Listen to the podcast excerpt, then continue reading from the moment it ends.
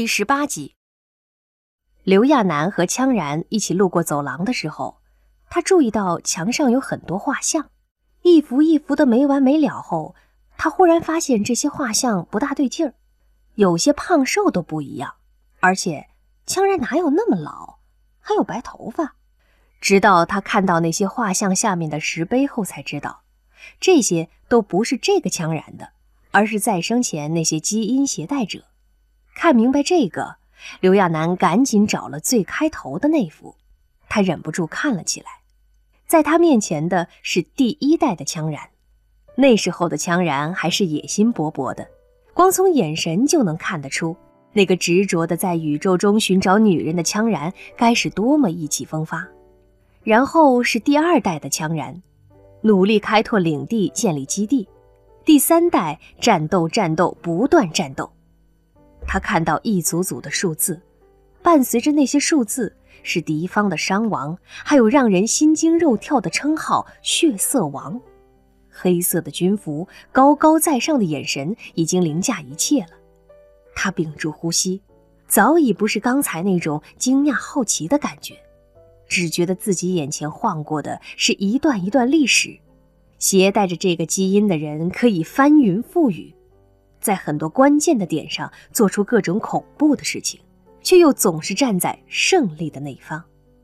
只是渐渐的，意气风发、不可一世的眼神变了。画像中的人的年龄也从最长的七十多岁慢慢减到二十九岁。如果不知道这是不断复制的人的话，就会觉得这是一个人从充满希望到失去希望、自我放逐的过程。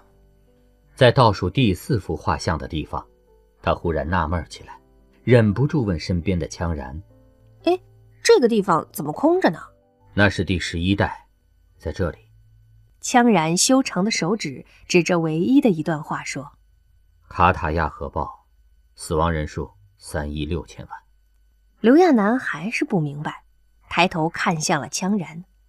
羌然淡淡的解释着：“他结束了四十年的混战。”可随之而来的是没日没夜的抗议和漫天的咒骂批判。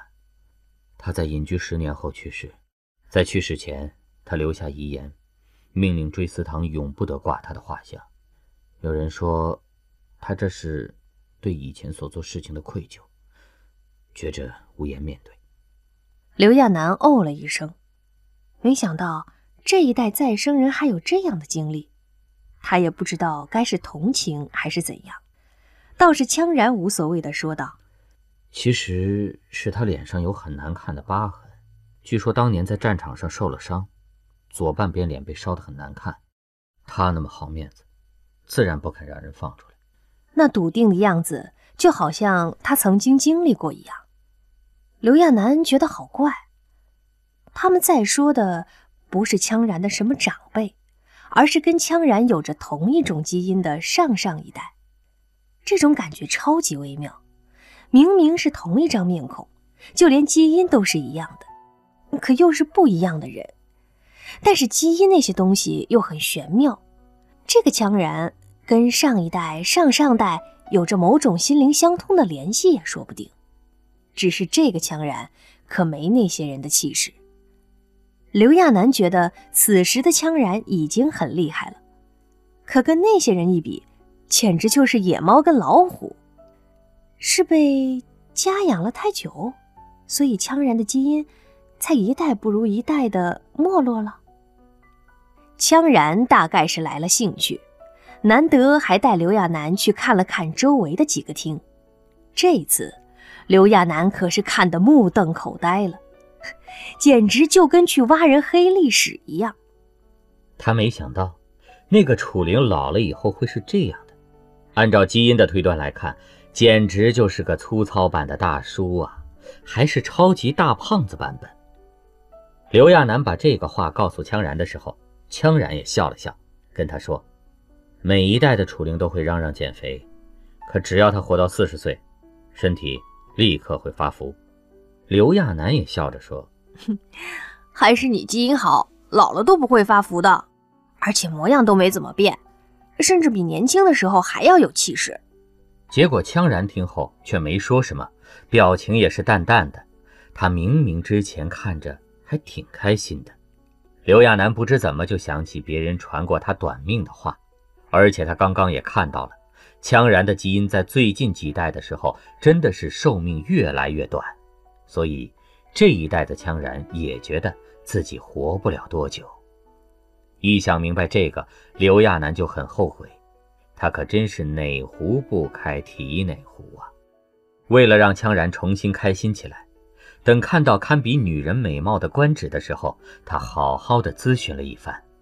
不过，还真让人大跌眼镜，这个官职还真有点黑历史，因为太像女人，嗓音又特别好听，所以第一代官职是被人阉割过的，为的就是保持什么悦耳的童音。但是，因为太强悍了，被阉割后的官职又一步步熬了过来。不知怎么的，刘亚楠在听了官职的黑历史后，忽然就有一种：难道就因为这个，羌然才会把自己交给官职吧？就因为在丛林里时，自己曾经对羌然说过，他想要做个男子汉。虽然是应急的话，羌然却记在了心里，想着帮他达成心愿。刘亚楠也不知道要不要感动了，他忍不住侧头看了看羌然。这个人明明一副对什么都不关心的样子，难道是自己想多了？走了一段路后，刘亚楠发现有一些地方的人他压根儿没有见过。他正纳闷呢，强然就已经告诉他了：以前这里人很多，最多的时候有三千六百一十三人，可后来很多人选择了休眠。刘亚楠想不明白，看向羌然，羌然语气平和地告诉他。休眠就是把基因保存起来，等未来出现转机的时候再再生。刘亚楠哦了一声，猜着所谓的转机，大概说的就是女人吧。看着那些画像，他就想起那个笼子来。本来还算轻松的话题，一下变得沉甸甸的。他终是没忍住问了出来，其实心里多少还留着一丝期盼。这个人。也许跟上一代的羌然是不一样的，至少现在看看也不像传说中的坏人，顶多就是任性霸道点儿，可也没多恐怖吧？呃，那如果我说如果，就是某一天又研究出夏娃了，到时候你会怎样呢？还会学上一代把他弄过来关着吗？羌然听了，沉默了片刻，才淡淡的回道：“会的。”刘亚楠的心拔凉拔凉的，估计自己的脸色当下就不好了。不过他发现，这个世界的人好像对别人的情绪变化都很迟钝似的，还是男人就是这样的生物。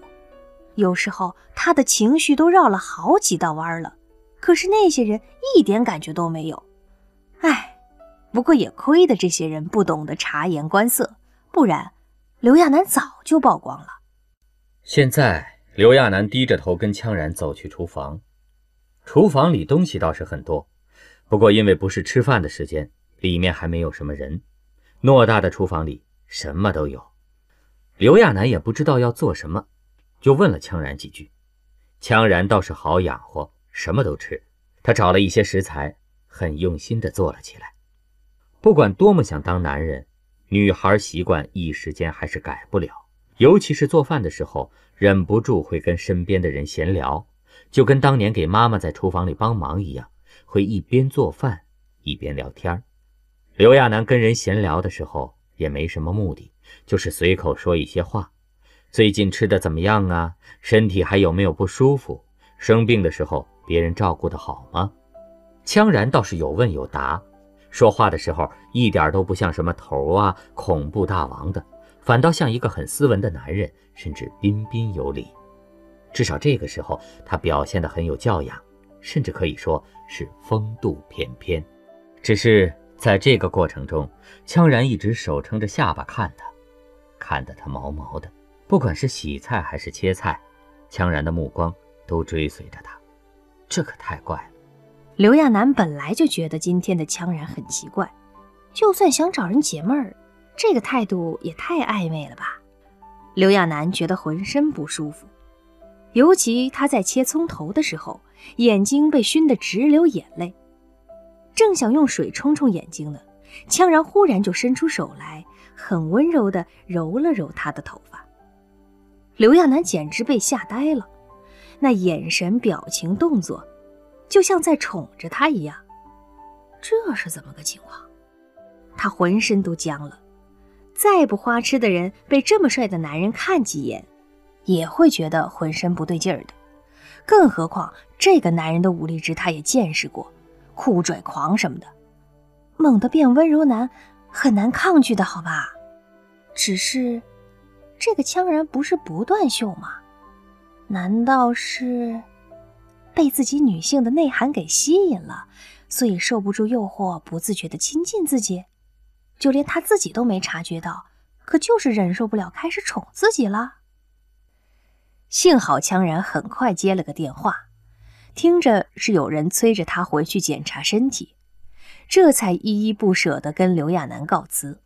只是在走的时候，羌然又揉了揉刘亚楠的头发，那勾起的嘴角，还有带着笑意的眼神，看刘亚楠的样子，刘亚楠差点没晕了。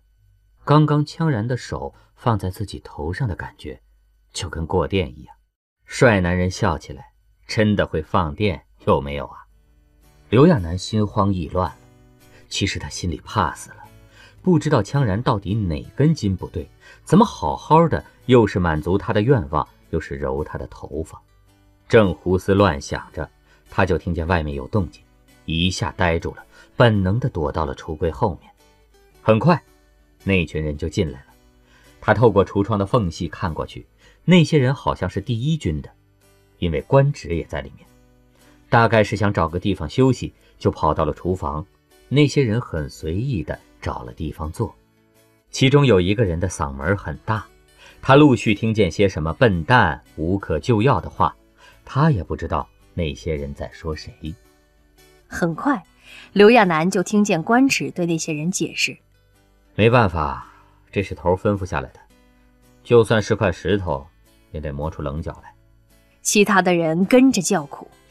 可刘亚楠那小子太没用了，我恨不得就踹死他。除了丢咱们第一军的脸，就是丢咱们第一军的脸。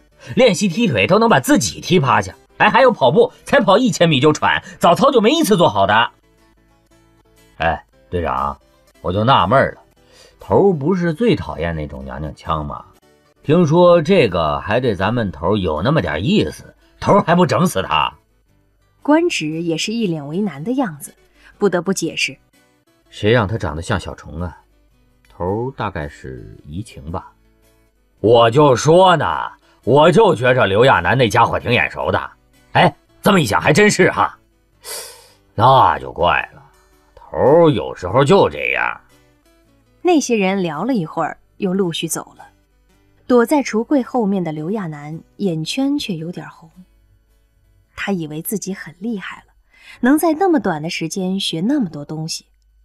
现在看来，他依旧是个笑话。不光是楚灵那些人在笑他，就连他以为是自己人的官职也在背后叫他废物。所以，什么都是假的。他以为羌然对他态度好，是因为他们生死与共过。现在看来。却是因为他像小虫，他也不知道怎么的，就觉得心里堵得慌。等那些人一出去，他就从橱柜里出来，赌气的切着菜，跟发泄似的开始做饭。只是心里依旧难过。他对人没有坏心的，也一直很努力的去做事儿。体力不好就勤快些，一次能搬好的东西，他需要三次才能搬完。可是没关系啊，就是比别人多跑几趟嘛。他都可以去做的，手心磨出茧子也没喊过辛苦。他一直这样过着，努力着，没指望会被别人夸，可还是以为官至多少会觉得他很用心，会觉得他是可以的人。他想让羌人觉得他有勇气，会想着他在身处绝境的时候不会自私的丢弃别人。可是现在没有人那么想他，他依旧是个什么都不会的废物。等刘亚楠做好了饭，正想着自己吃呢，结果好死不死的，那个楚灵居然跟人 PK 完过来了。他就猜着刘亚楠在厨房呢，进去后果然就见刘亚楠正在低头收拾东西，桌子上还摆了盘香气四溢的菜。他一闻那味道就馋了。别看他们羌家军不差钱儿，可是为了保持战斗力，平时的伙食都是凑合吃饱就行的。像刘亚楠做的这种菜，简直就是难得一见的好物。怪不得这小子说要做厨师呢，还真是有两下子。楚灵瞬间食指大动，一点都不客气的大快朵颐起来。刘亚楠这个生气，他转身去刷了个锅，等再回头，自己的菜都进了他的肚子里了。他气得腮帮子都鼓起来了，可是打又打不过。骂又没胆子，刘亚楠低着头，委屈闹心的直戳手指头。楚灵吃的直打嗝，不过看着刘亚楠那副样子，也是良心发现了一些。只是他没哄人的经验。再说大家都是男人，为了个菜哭哭啼啼的，要不要这么娘啊？楚灵大手一挥说：“你做的这个菜啊，不错，别生气了，下次我跟厨师长说好。”让你经常过来不成吗？一个男人为个菜闹别扭，你不觉着恶心吗？被人贴上标签的刘大废物没精打采的用鼻子嗯了一声。其实，菜被混蛋楚灵抢了就抢了，他对那些都不怎么在意，就是刚才那些人的话总在他耳朵里晃。被楚灵回宿舍的路上，他终于忍不住问了：“二队长，你知道小虫吗？”就是头很喜欢的那个小虫，他真的很好奇，那个小虫到底是什么样的，怎么就会跟自己很像呢？楚灵哎了一声，大概是没想到刘亚楠会问这么一个问题。不过正好走到那里了，他用手指了指不远处的雕像，说：“小虫啊，就那个呀，你每天出操的时候都会看到吗？”刘亚楠心里纳闷，怎么会每天都看到呢？他不记得操场那里有啊。后来他眼睛瞬间瞪大了，一只竖着耳朵的狗雕像就立在那里，眼睛圆圆的。别看是只雕像，可是雕的活灵活现，一脸憨相，萌萌的样子，还怪可爱的。可是刘亚楠想吐血呀，小虫是只狗啊！他气得走到那个雕像面前。指了指雕像，又指了指自己，大声问楚灵：“二队长，你说我跟他像吗？”两个眼睛，一个鼻子，他是承认。可是要说他长得像狗狗，那就太过分了吧？就算再可爱，那也是条狗狗啊！结果楚灵居然在看过后顿悟，一拍大腿说道：“我说怎么总觉得你眼熟呢？那眼神太像了。”刘亚楠郁闷地皱起了眉头，这下，楚灵更激动了，说道：“对，对，嘿，小虫也喜欢做这个表情，每次强然逗他，他都这样。我说怎么觉着你有时候特好玩呢？原来你像小虫。”楚灵乐得直笑，刘亚楠却差点没哭出来。原来强然把他当狗狗了呀！楚灵却跟想起什么似的，对他说道：“说起来，头宠小虫可宠得不得了啊！那小家伙当初可是官职带回来的，本来说做狗肉火锅的，结果头从门口路过，看见小家伙缩在角落里。哎，对了，啊，你那个小眼神也跟小虫特别像。我说你一个男人哪来那种可怜样啊？哎，你知道吗？见你那样，我们一群人都特想把你欺负窟窿，你简直太欠教训了。”看得我们的火气呀，想压都压不住啊！刘亚楠被人夸过可爱，被人说过迷糊，也被人说过长得清秀。现在就算是说他像男人，他都认了。狗，还是长毛小哈巴狗，要不要这样啊？多少他模样没走形吧，也算是中规中矩，长得像人吧。